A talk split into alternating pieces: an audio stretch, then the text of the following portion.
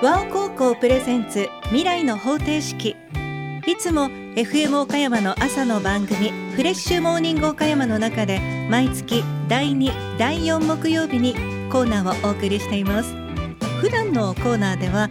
完全オンラインの通信制高校として2021年4月に開校した和尾高校について先生方や生徒の皆さんをゲストに招きリアルをお伝えしています。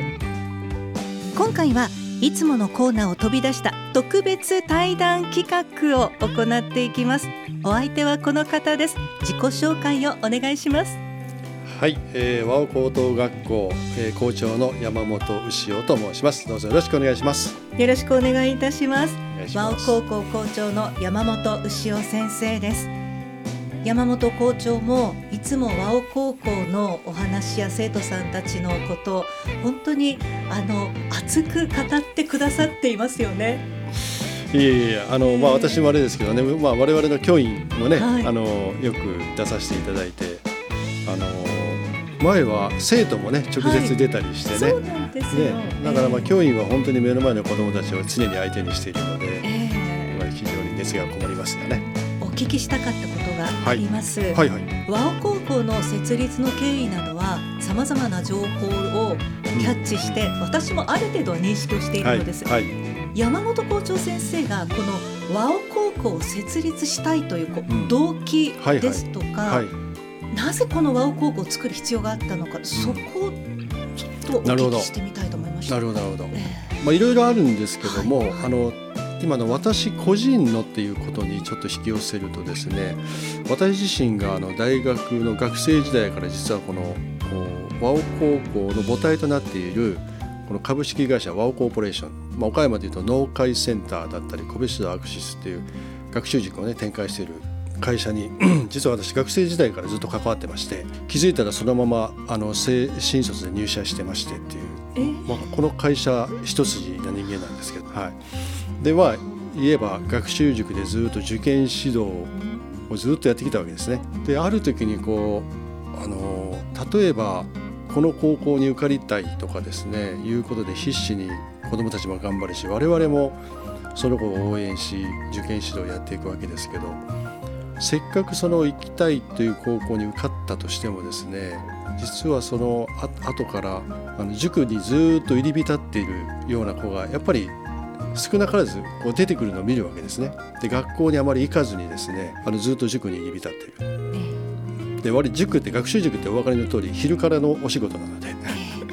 お昼明けた途端に子供が来るわけですよ。君学校どうしたんだよっていうことですよね。でちょっと勉強させてくださいということでずっと勉強してたりする。でこの子たちを見てると勉強をずっと一生懸命やってるわけですね。勉強はしたいんですよね。はい、やってるんですよ。えー、要はですね一言で言えば自分が例えば英語なら英語っていうのを一生懸命勉強したいけども学校に行くと他のこといろいろやらないといけないことがあるし他に勉強以外でもやらないといけないことがいっぱいあるみたいなことでそうなった時にあ実は学校に行けない理由って様々あるんだなっていうことにこう気づくわけですよね。であのこれ学習塾で我々も実際にね子どもたち指導していたので分かるんですけどもあの子どもたちが勉強に行き詰まったりした時に例えば学習に追いつけないとか追いついていけないという子に対しては一生懸命あのケアをしようとしますね。でこれはこちらの思いもあるけども保護者の期待っていうのもあるじゃないですか。先生うちの子ちょっとなかなか難しいので面倒を見てください。分かりました。ということで一生懸命頑張る、でも実はその陰にですね勉強にこうもももっと頑張りたいとかですね勉強自体に遅れてない子どもについては結構放置されることが多くてですね。できる子君はできるからまあ自分でちゃんとやっといてねっていうことで結構問題がある子は一生懸命ケアされるけどそうでない子が実はいるということに学習塾にいて気づくわけですね。要は学校の勉強にちょっとこう物足りないとかですねもっと僕はこんなことやりたいんだみたいな子が結構塾でずっと英語の勉強してるとか講師を捕まえてずっとこう 勉強してるみたいなことがあるいろんな学び方があっていろんなこう学校に行かない行けない理由があって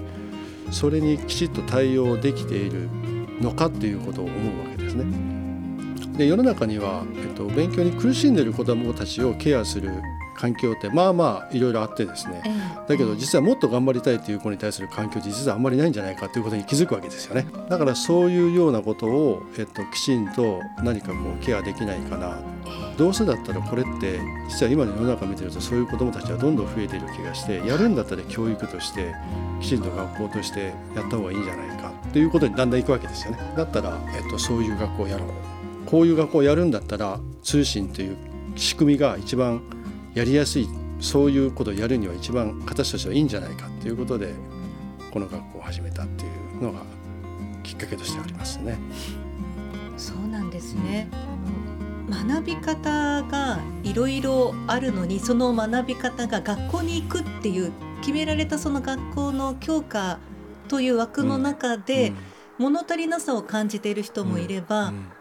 まあ、その学校にそのもの学校行くというそのことにちょっと躊躇している生徒さんたちもいたり、いろんなケースがあるのにななんかこうそこのサポートが足りてないんじゃないの？って